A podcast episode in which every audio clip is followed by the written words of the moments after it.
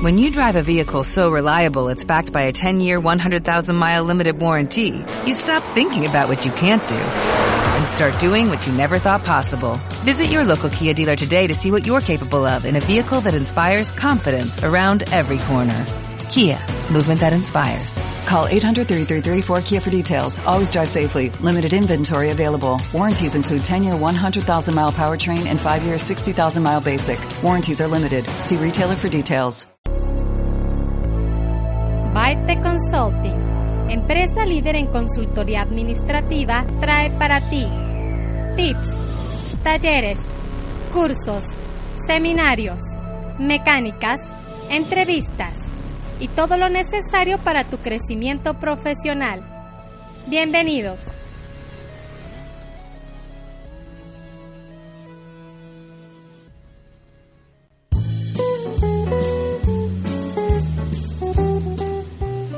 Hola, ¿qué tal? ¿Cómo están? Bienvenidos todos a su programa Byte Consulting. Mi nombre es Cristal Irigoyen y voy a estar con ustedes el día de hoy, jueves 2 de agosto del 2018. El día de hoy comenzamos con nuestro tema, la historia de la radio en México. Bueno, pues voy a empezar platicándoles acerca de varios, realmente hay varios personajes que tienen que ver con el inicio de esta gran industria. Vamos a platicar también acerca de cómo surgió y de esos grandes empresarios que aportaron a la historia de México en la radio. Pues eh, como ya les comentaba, hay varios personajes que tienen que ver con este gran invento. Uno de ellos es el norteamericano Samuel Findlay Morse, quien perfeccionó el telégrafo a mediados del siglo XIX. Y bueno, pues en esta etapa de la, eh, de la humanidad, en ese siglo, se pudieron enviar señales mediante el cableado eléctrico.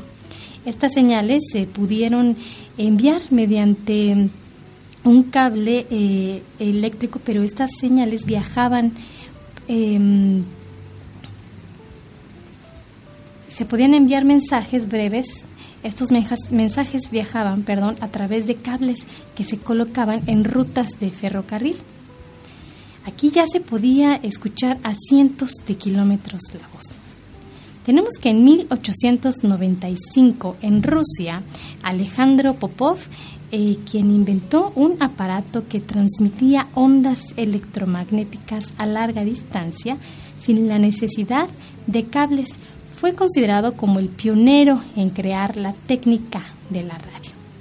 También tenemos al, Nicola, eh, al genio Nikola Tesla, quien no solamente se le adjudica el invento de la radio, sino también de los rayos X, el motor de corriente alterna y el control remoto tenemos a Guglielmo Marconi, de origen italiano, y bueno, pues él fue conocido como uno de los principales impulsores de la radiotransmisión a larga distancia.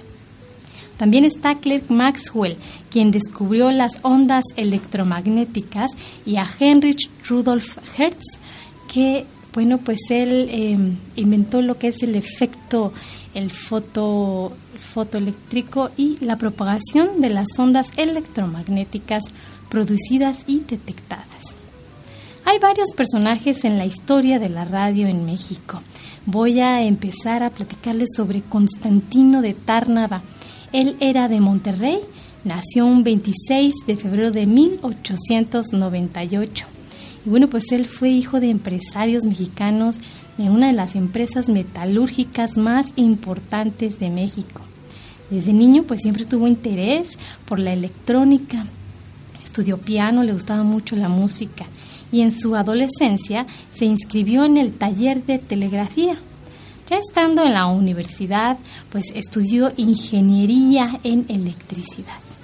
Pero bueno, esta parte de la universidad él la estudió en Estados Unidos, estuvo un tiempo por allá ya que el término regresó a México y aquí en México él comenzó a hacer experimentos en la radio.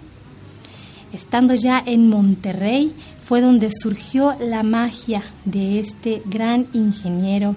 El 9 de octubre de 1921 realizó una transmisión privada y se transmitió la señal de la CYL, que eran las iniciales de Constantino de Tárnava y de su hermano Luis. Pues Constantino logró con una potencia de 50 watts. El programa tuvo una duración de dos horas, de 8 de la noche a 10 de la noche que se transmitió. Y bueno, pues él mismo escribió el guion, él mismo condujo y operó toda la planta. Aquí no cabe duda que cuando uno quiere realmente hacer las cosas, pues no hay pretextos.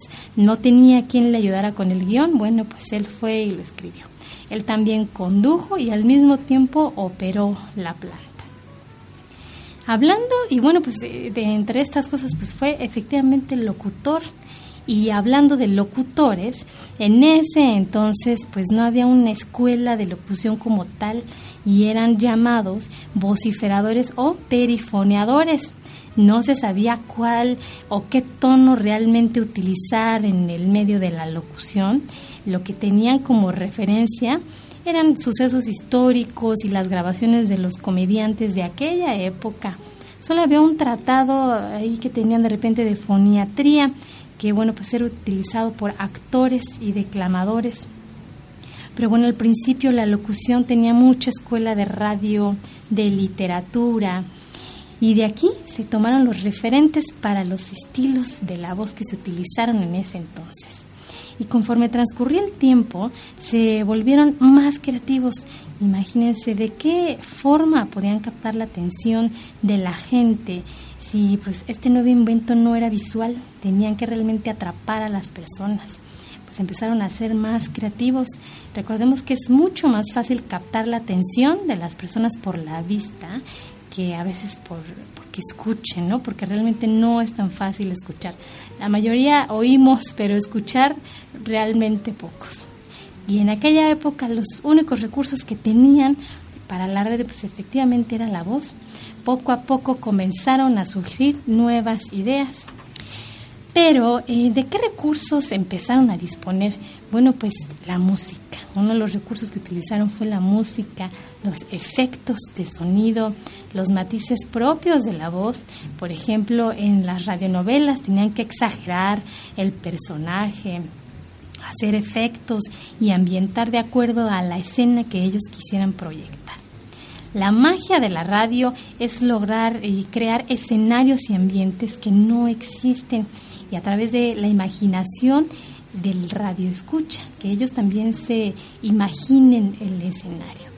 Es lograr que el auditorio pues realmente vea con su mente.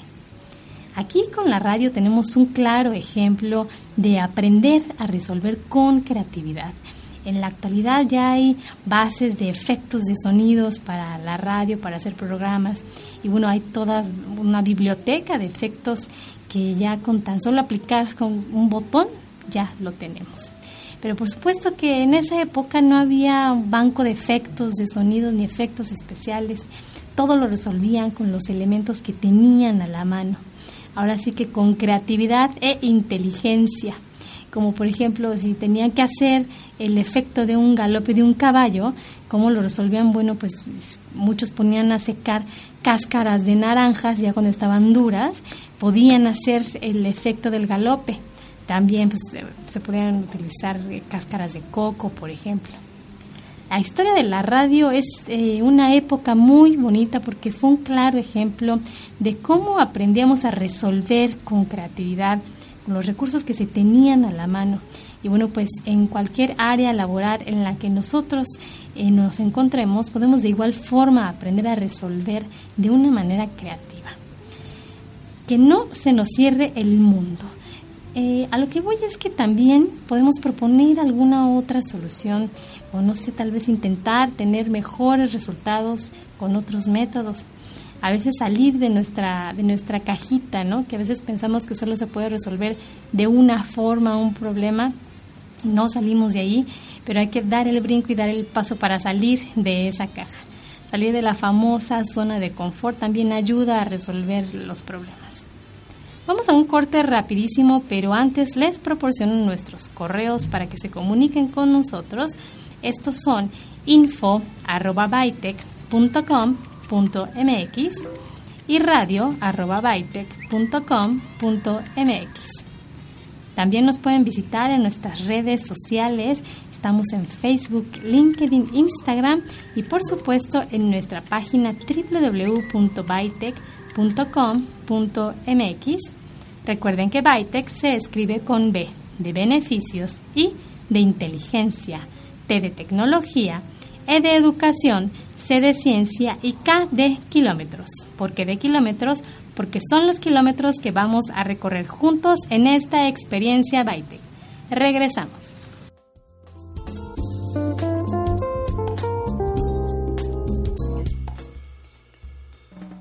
Gotita informativa Bytec.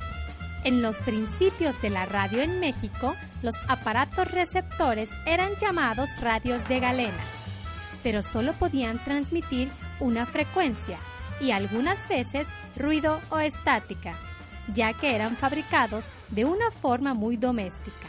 Aún así, lograron captar la señal de las primeras radiodifusoras.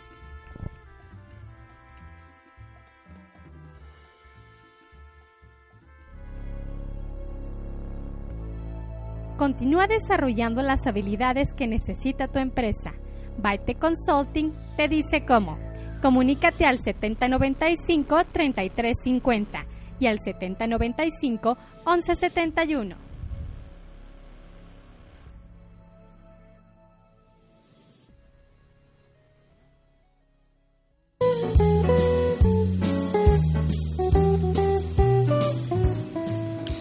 Pues ya estamos de regreso. Y bueno, ¿cómo es que surgen las radiodifusoras en México? En 1924 a 1926 nacieron varias radiodifusoras, las cuales se crearon gracias a patrocinadores o empresarios como la CYX del periódico El Excelsior, la CYH de una marca de ropa muy conocida de aquel entonces y la CYJ de la Compañía General de Electricidad. En 1926, el presidente Plutarco Elías Calles expidió la Ley de Comunicaciones Eléctricas. En ese año, México ya contaba con seis estaciones de carácter privado y también surgió el jingle radiofónico, el cual fue una novedad mercadológica. Bueno, pues en programas anteriores ya hemos platicado acerca del jingle, en los cuales pues eran una herramienta mercadológica que sirve actualmente en la actualidad los utilizan para promocionar un producto y la intención es que el público se le quede grabado la marca o el producto. Son canciones, eh, pues contienen canciones pegajosas y simples para que, que constantemente repiten eh, ya sea la marca o una palabra. Y hablando del surgimiento de nuevas estaciones, tenemos a varios personajes que han sido un pilar importante con relación a estas. Empezamos con Raúl Azcárraga Vidaurreta. ¿Qué tiene que ver este señor, este gran empresario? Bueno, pues él eh, pues viene de familia de empresarios. Él efectivamente es hermano de Emilio Azcárraga, pero en un ratito más les voy a platicar del hermano menor. Raúl Azcárraga pues empieza eh, antes de que empezara con la radio, eh, empezó a importar automóviles y refacciones de una marca muy conocida de autos. Uno de sus proveedores de Texas, un tal Sandal Hodge, eh, pues lo entusiasma, ¿no? Lo anima a que se vaya a incursionar en el campo de la radio, ya que le veía varias actitudes, tenía un carácter también pues muy sociable, y también, entre otras cosas, pues un carácter fuerte. Eh, pues lo convence y le dice, ¿por qué no te metes al negocio de la radio? Es un buen negocio y pues puedes transmitir lo que tú quieras. A diferencia del teléfono, pues en la radio nadie te va a decir que sí o que no, tú solito vas a estar hablando y anunciando y bueno, pues es un buen negocio. Lo convence y bueno, pues mientras tomaba esa decisión, el periódico El Universal anunció el 2 de enero de 1923 que contaba con un servicio radiofónico para incrementar sus fuentes de información. Y pues el buen olfato de los Azcárraga eh, lo condujo a asociarse con el diario El Universal. Y en la capital fundaron la primera estación comercial con las siglas CYL con 50 vatios de potencia.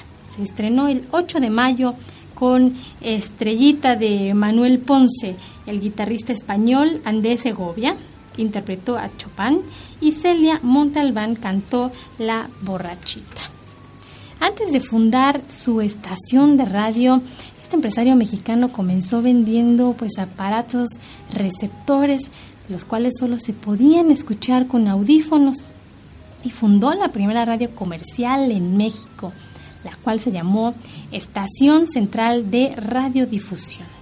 Una de las curiosidades de esta primera estación es que comenzó sus transmisiones en una casa. Eh, dicen que este inmueble era hermoso, de tipo Art Deco, pero que desafortunadamente se derrumbó en el terremoto de 1985. Después de este altercado, Raúl siguió adelante y bueno, pues eh, junto con eh, personas, el ingeniero Juan Buchanan y el técnico Jorge Marrón que le ayudaron eh, a salir adelante y a crear una nueva estación, fundó la emisora, emisora del Universal Ilustrado y la Casa de Radio, conocida por sus siglas CYL, que después se convirtió en la XEB. Tiempo después vendió la estación a un empresario francés de nombre Ernesto Puyibet, quien era el dueño de los cigarros El Buen Tono Fíjense, este empresario francés, Ernesto Puyibet, fue uno de los pioneros en hacer viviendas habitacionales pues, de tipo neoclásicas preciosas. Justo aquí en México se conservan todavía, pueden ir a visitarlas, eh, se encuentran sobre Avenida Bucareli y ustedes pueden admirar la arquitectura tan maravillosa que tienen. Eh, aún se conservan aquí en la ciudad. Puyibet creó pues estas viviendas exclusivamente para sus empleados. Este empresario logró hacer grandes comercios con la marca de los cigarros, el buen tono, pero fue hasta su muerte que la nueva administración promocionó sus diferentes marcas de cigarrillos y los fusionó con los aparatos receptores. La promoción consistía que a cambio de determinado número de cajetillas del número 12 regalaban un radiotransmisor de galena. Esto, por supuesto, provocó el crecimiento empresarial de los hermanos Azcárraga. Bueno, pues eh, aquí vamos a empezar a hablar un poquito sobre el empresario Emilio Azcárraga Vidaurreta, quien en 1930 lanzó la primera estación de radio internacional, la XEW Emilio comenzó con su hermano, igual vendiendo los aparatos receptores conocidos como los radios de galena. Conforme transcurrieron los años, Emilio fue abriéndose a las oportunidades y poco a poco hizo su carrera empresarial dentro del negocio de las telecomunicaciones. El 18 de septiembre de 1930, el día que inició la gran odisea de esta estación, la cual ha formado parte de la historia de nuestro país, con la voz del locutor Leopoldo de Samaniego, comenzó. Esta es la XCW, la voz de la América Latina desde México. Desde las 7 de la noche comenzaron a llegar grandes personalidades, políticos, artistas, empresarios, personalidades del teatro. Ahora sí que con bombo y platillo, como dijéramos aquí en México, dieron inicio a lo que sería la XCW. En 1978, Pepe Castilla narró cómo fue este gran evento. Como dato cultural, Pepe Castilla eh, pues fue un músico de esa época junto con su hermano y eran conocidos como los cuates Castilla. Y bueno, pues eh, fueron autores y compositores de música mexicana, pero principalmente boleros. Bueno, pues eh, Pepe Castilla narró cómo fue este gran evento. Aquello fue una apoteosis de moda, elegancia y belleza. El alumbrado, los reflectores de arco voltaico en la calle y el exceso de flores daban a la noche de la inauguración un toque mundanal.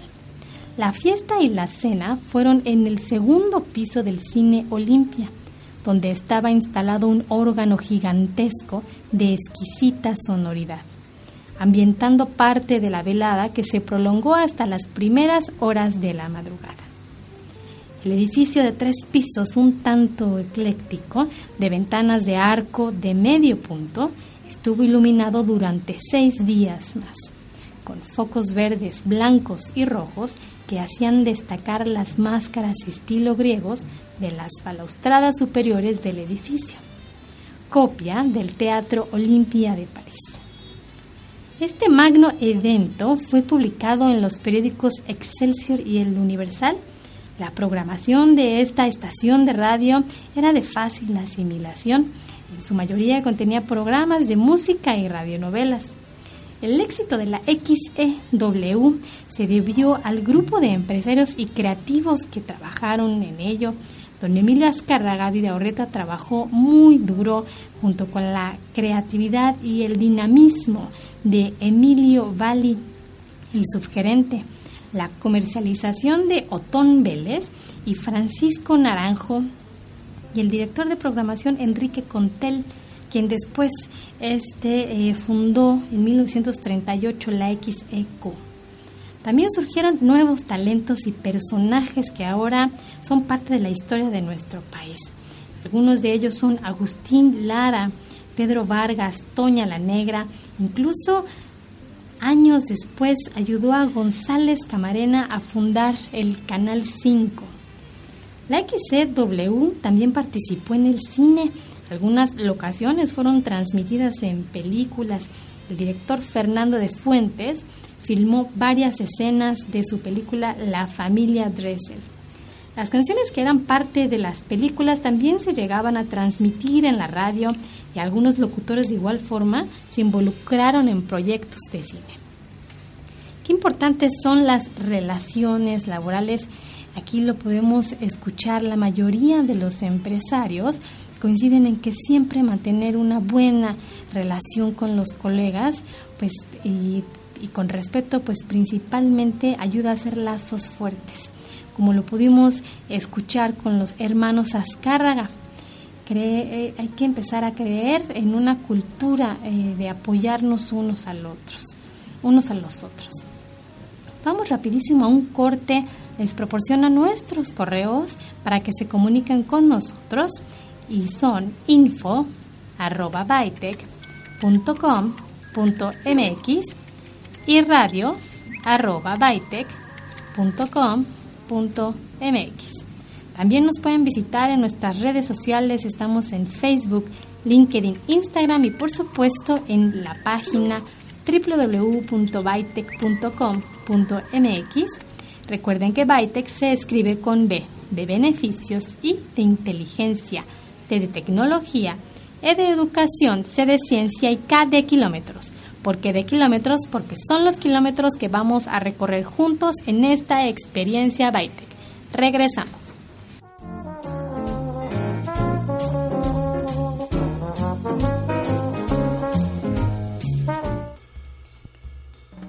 Gotita informativa Bytec. En 1906, en Massachusetts, Estados Unidos, se realizó la primera emisión de radio de la historia. En 1912, se hicieron las primeras emisiones públicas y en 1922 surgió la radio comercial con la finalidad de transmitir spots publicitarios.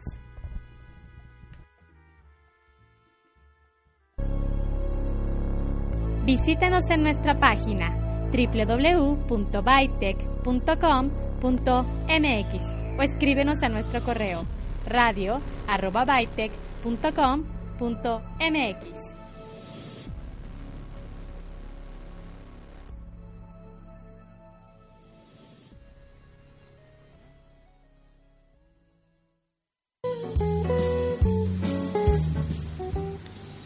Pues junto con la XCW surgieron muchas otras más estaciones en diferentes estados de la República.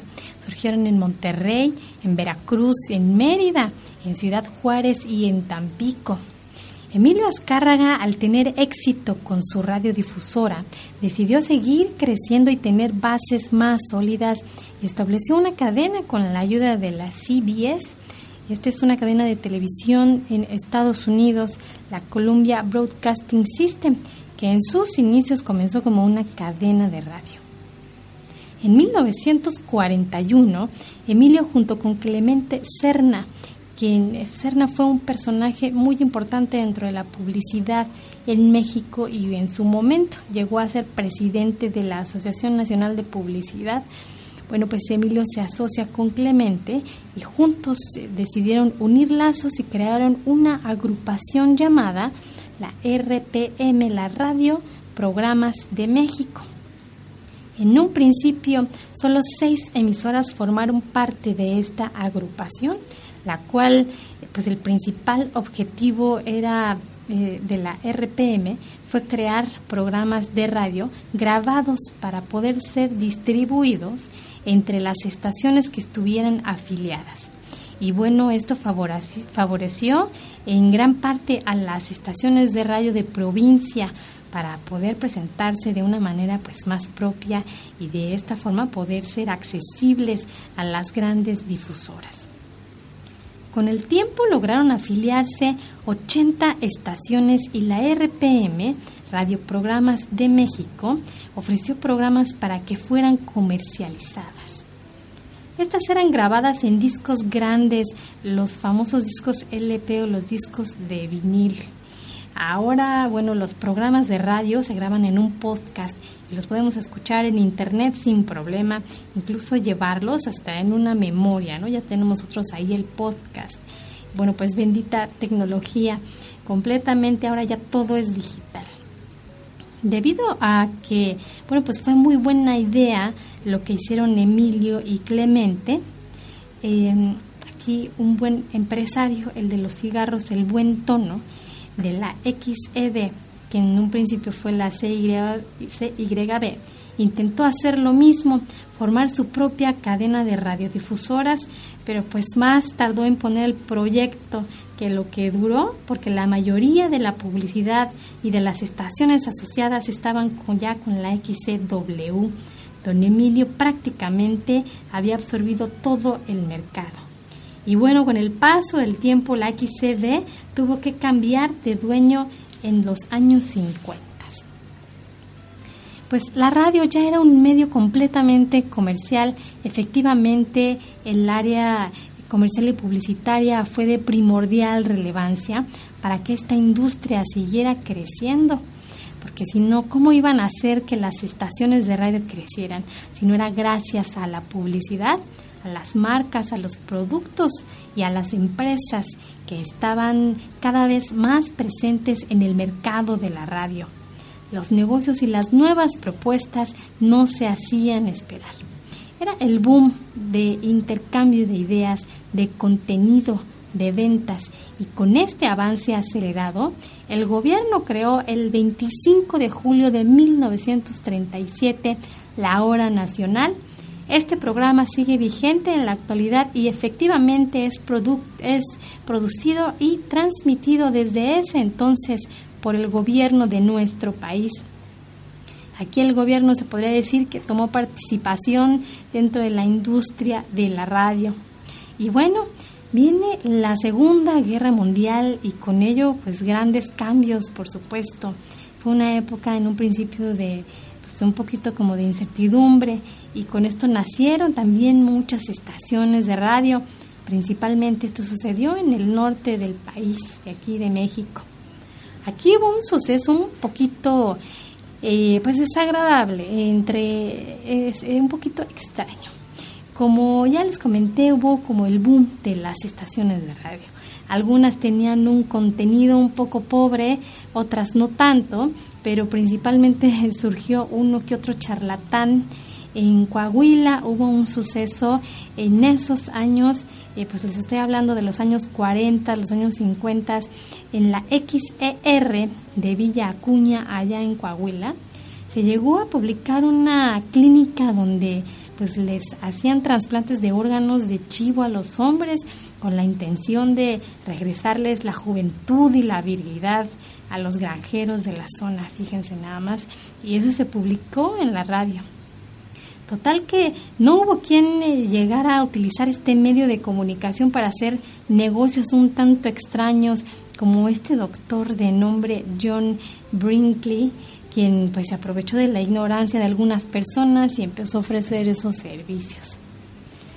Pues a todo esto, en 1942 surgió el reglamento de estaciones eh, radiodifusoras comerciales de experimentación científica y de aficionados.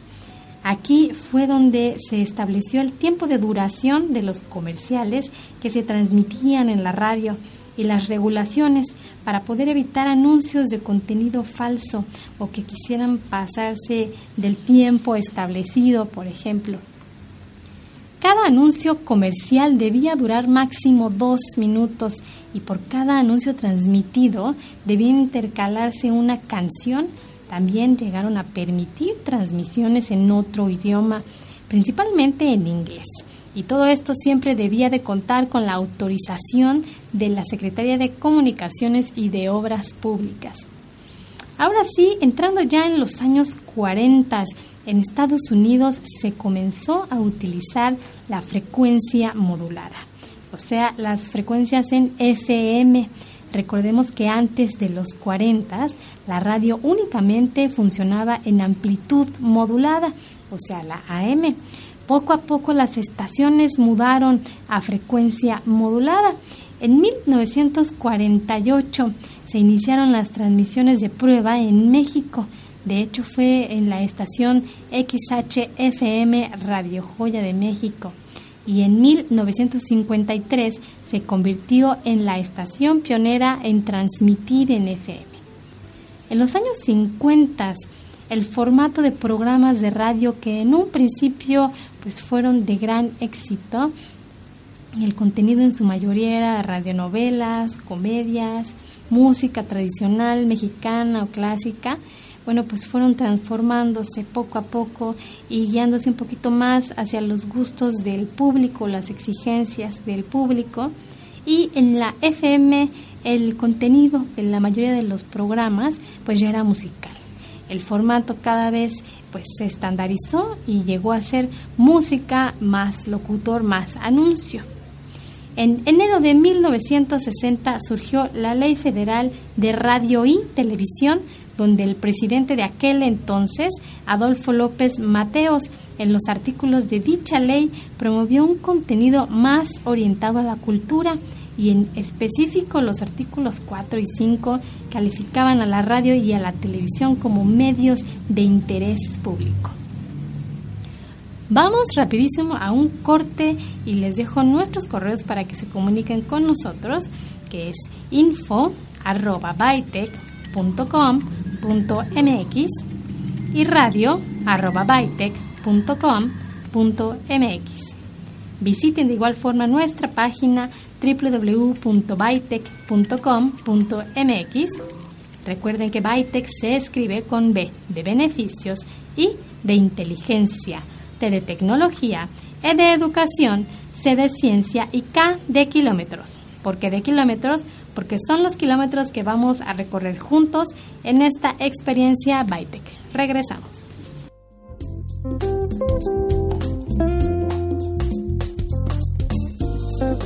Bytec Consulting presenta Tips Bytec. La comunicación escrita no está sujeta al tiempo ni al espacio. Nos da la oportunidad de expresarnos por otras vías como el papel o los medios electrónicos. Es importante dentro de las empresas porque nos da la oportunidad de dejar constancia de avisos, instrucciones o anuncios. Trata de siempre redactar de la mejor forma tus textos para que sean claros y efectivos. Bytec Consulting presentó Tips Bytec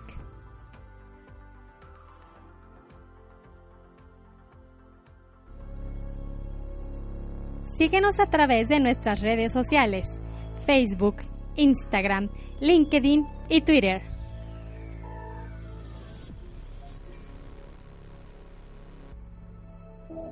Byte Consulting presenta Investigando a.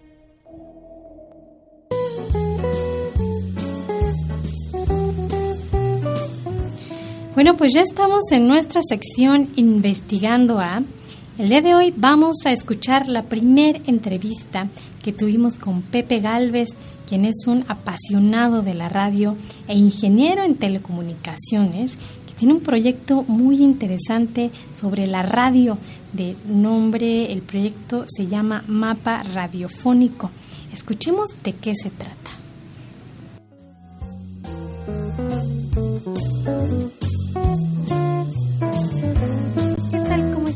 El día de hoy me acompaña Pepe Galvez. Él es ingeniero en telecomunicaciones. Ha trabajado en empresas de radio y telecomunicaciones como en MBS, Avantel, Verizon y actual, actualmente en British Telecom. Pepe, bienvenido. Muchas gracias por estar con nosotros. Cristal, muchísimas gracias por la invitación. Me da mucho gusto estar acá en Bytech. Y, bueno, una disculpa, ya me habías invitado un par de veces y, no había podido venir por el trabajo mismo, pero estoy muy contento de estar aquí. Muchísimas gracias. Gracias a ti por venir. A ver, platícanos un poquito. ¿Por qué? ¿Por qué te encanta la radio? ¿Por qué consideras que es tu pasión?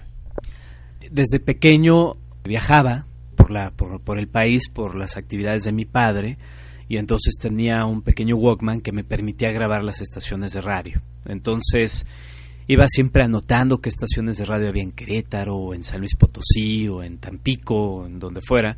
Entonces iba anotando las estaciones y también iba grabando las estaciones de radio. Yo creo que fue una pasión este, innata que tengo. Verdaderamente siempre le mantuve mucho mucho, mucho amor a la radio, este medio de comunicación. Creo que tiene que ver un poco con esta parte de escuchar a un locutor y no sabes cómo es. Idealmente, la idea es que no sepamos quién sea, ya cuando sale en la tele se rompe esa magia de la radio, ¿no?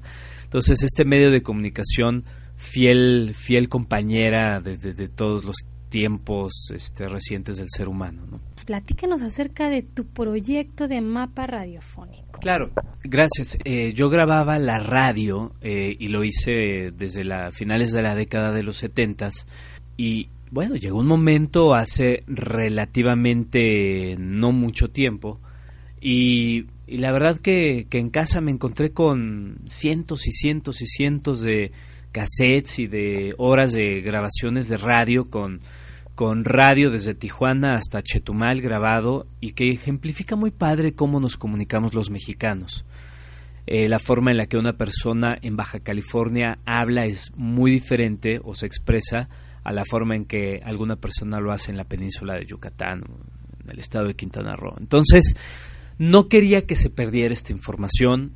Como ustedes saben, los medios analógicos de soporte normal, como un cassette, tienen una vida útil y con el tiempo pues empieza a degradar la, la grabación. Entonces, estos cassettes muchos ya tenían más de 30 años, entonces dije, pues esto lo tengo que digitalizar. Así que me di a la tarea de contactar a varios eh, productores, era, era un trabajo imposible hacerlo yo solo, y me di a la tarea de contactar a varios eh, productores, quienes me ayudaron a digitalizar estos audios, y luego plasmarlos en una página web a la cual llamamos Mapa Radiofónico de México, porque en realidad es un mapa.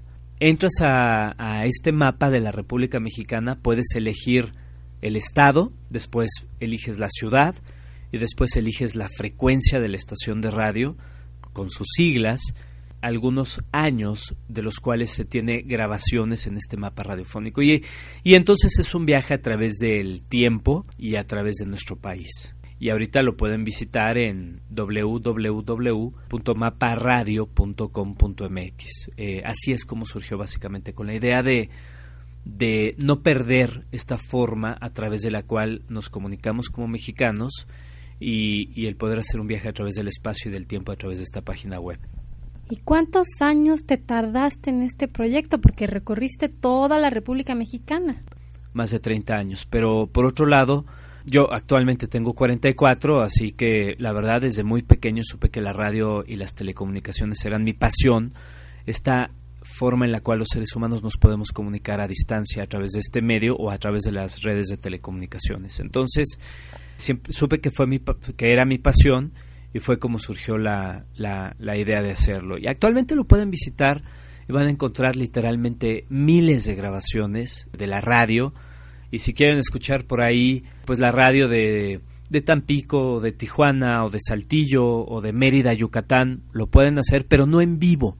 Hay muchas plataformas que te permiten escuchar la radio en vivo, como Radio Garden o eh, Tuning Radio. Este lo que les permite es escuchar grabaciones de la radio y creo que es ahí donde radica la magia de, de, esto, porque entonces nos va a transportar a la década de los 70 o de los 80s, 50 de los 60 y eso lo, lo enriquece mucho. Digo, eh, el mapa radiofónico como tal no solamente tiene archivos de audio, particulares de cada una de las estaciones de radio, sino que también tiene mucho material gráfico. Como soy un apasionado de este medio de comunicación, entonces también cuando, cuando siempre me la pasaba buscando en revistas anuncios y publicidad de las estaciones de radio, eh, podrán encontrar publicidad desde los años 30, 40, 50, 60, ¿no? Mucho material que yo en vivo iba recapitulando y también mucho de investigación. Evidentemente yo nací en 1974, antes de eso pues yo no había nacido, pero después me di a la tarea de, de encontrar eh, todo este material gráfico también. Y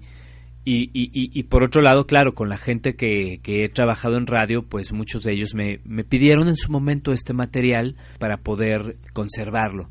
Fíjate, curiosamente, las estaciones de radio no tienen como un em, requisito el tener resguardado el material sonoro que producen.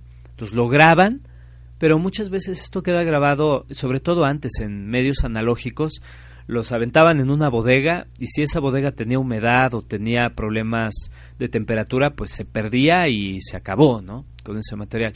Entonces, yo al tenerlo resguardado también en casa, pues muchas agrupaciones de radio de repente me lo pedían para poder recuperar este, este material sonoro. Para las personas que están interesados en los medios audiovisuales o los chicos que actualmente eh, universitarios que les interesan los temas de la radio, eh, visiten, échense un clavado a este proyecto que está muy interesante.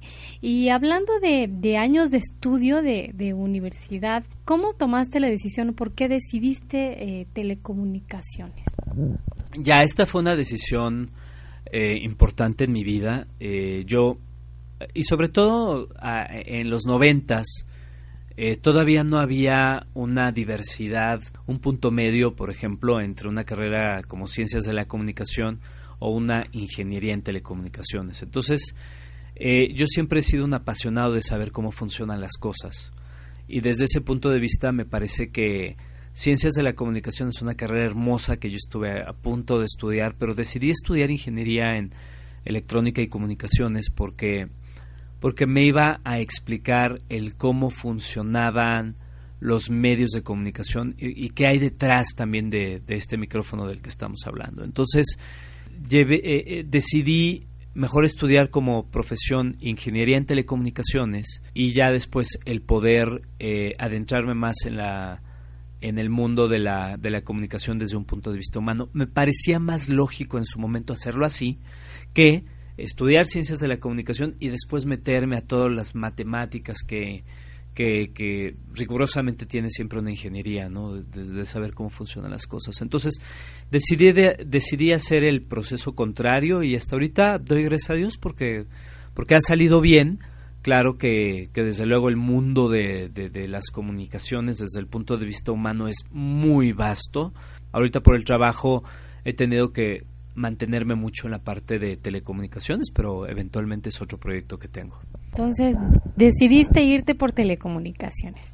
Y de ahí tu primer trabajo, ¿cuál fue? ¿Estudiabas, trabajabas o cómo fue tu primer salto a tu primer trabajo? Sí, entonces ya en la universidad en la que estudiaba, de repente, claro que tenía contacto con los medios de comunicación, porque cuando somos apasionados por algo, siempre lo buscamos, independientemente de que nos cierren las puertas o nos abren las puertas. Y tú sabes que entrar al medio, a este medio, sobre todo en la Ciudad de México, es, es complejo, porque hay muchas personas que desearían trabajar en radio o en televisión o en los medios. Pero cuando realmente te apasiona, cuando, cuando tenemos amor por algo desinteresado, siempre encontramos el medio para hacerlo, ¿no? Siempre se encuentra la forma para, para poder llevar a cabo esa actividad. Así que bueno, en, la universidad donde estudié pusimos la estación de radio de la universidad, era una universidad relativamente nueva en la década de los noventas, o al menos el campus en el que yo estudiaba.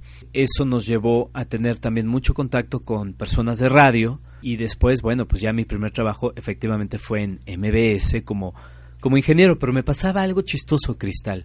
Como había estudiado ingeniería, entonces ponía un enlace, por ejemplo, para un control remoto, de por microondas o por una red celular, ya eh, esto fue en 1998, ponía el micrófono, tenía todo listo y, vaya, le daba el micrófono al locutor, pero el que me daba cuenta que el que quería hablar era yo, porque yo quería ser locutor, ¿no? Entonces era esta dualidad entre ser ingeniero y, ser locutor.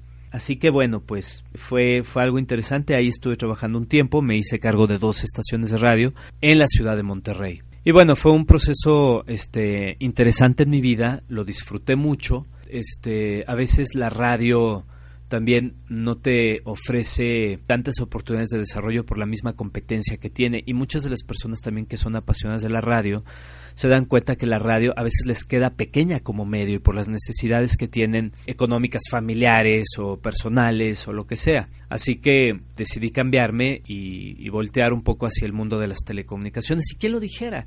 Porque ahora la radio es por internet, este yo desde luego siempre declino a pensar que la radio no va a desaparecer, pese a muchos comentarios de muchas personas, por la inmediatez de la radio.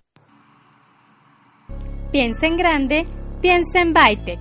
Síguenos en Facebook, LinkedIn, Instagram y Twitter.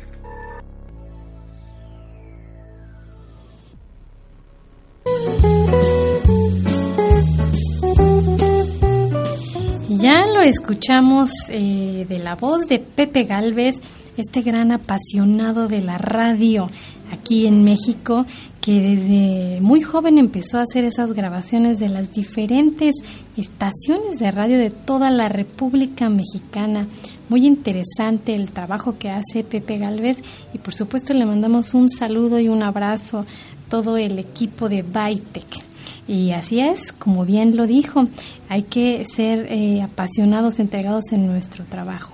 Cuando nosotros hacemos lo que realmente nos gusta, las cosas siempre salen mejor.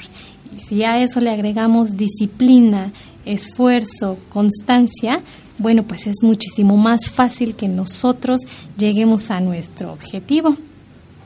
Y bueno, pues sí, la radio, como lo escuchamos, tiene muchísimo, muchísimo que ver con la historia de nuestro país aquí en México. Hay muchos edificios emblemáticos aquí en el centro de nuestro, de la capital de la Ciudad de México, donde se transmitieron las primeras estaciones de radio eh, la XCW, eh, también aquí está padrísimo el edificio de Bucareli, como ya les mencioné. Dense una vuelta y disfruten también de la arquitectura que hay aquí en la ciudad. Pues regresando un poquito al tema eh, de los emprendedores y de los empresarios, como lo escuchamos con los hermanos Azcárraga, ellos desde un principio tuvieron esa iniciativa y ese ímpetu de crear su propio negocio, de asociarse con otros empresarios, de apoyarse, de ayudarse. Y creo que es muy importante hacer esta reflexión de apoyarnos los unos a los otros. Si hay algo que yo no sé, eh, se lo puedo pedir a alguien y ese alguien puede darme esas aportaciones. También es importante pues, levantar la mano y decir no entiendo, ¿no? Porque muchas veces dejamos de hacer las cosas o no las hacemos por la pena de preguntar o de pedir una asesoría o una capacitación en este caso. Si ustedes creen que en su trabajo o en su área laboral les hace falta una capacitación, también se vale eh, levantar la mano y decir necesito que me capaciten, necesito que me orienten en este tema, porque quiero hacer bien mi trabajo y quiero llegar a mi objetivo y eso es muy importante. Pues llegamos al final de nuestro programa. Recuerden que todas las empresas necesitan de capacitación, de rediseño de procesos y procedimientos y de una correcta estrategia de negocios. Y en Byte Consulting podemos apoyarlos con todo esto y muchísimo más. Para más información acerca de nuestros servicios, les proporciono los números telefónicos que son 7095 3350 y 7095 1171. Escríbanos a nuestros correos radio arroba .mx y a info arroba .mx. Nuestra página es www.bytech.com.mx. Recuerden que también nos encontramos en las redes sociales Facebook, LinkedIn, Instagram y Twitter. Yo soy Cristal Irigoyen y a nombre del equipo de Byte Consulting agradezco su preferencia. Nos escuchamos el próximo jueves a las 12 del día. Hasta luego.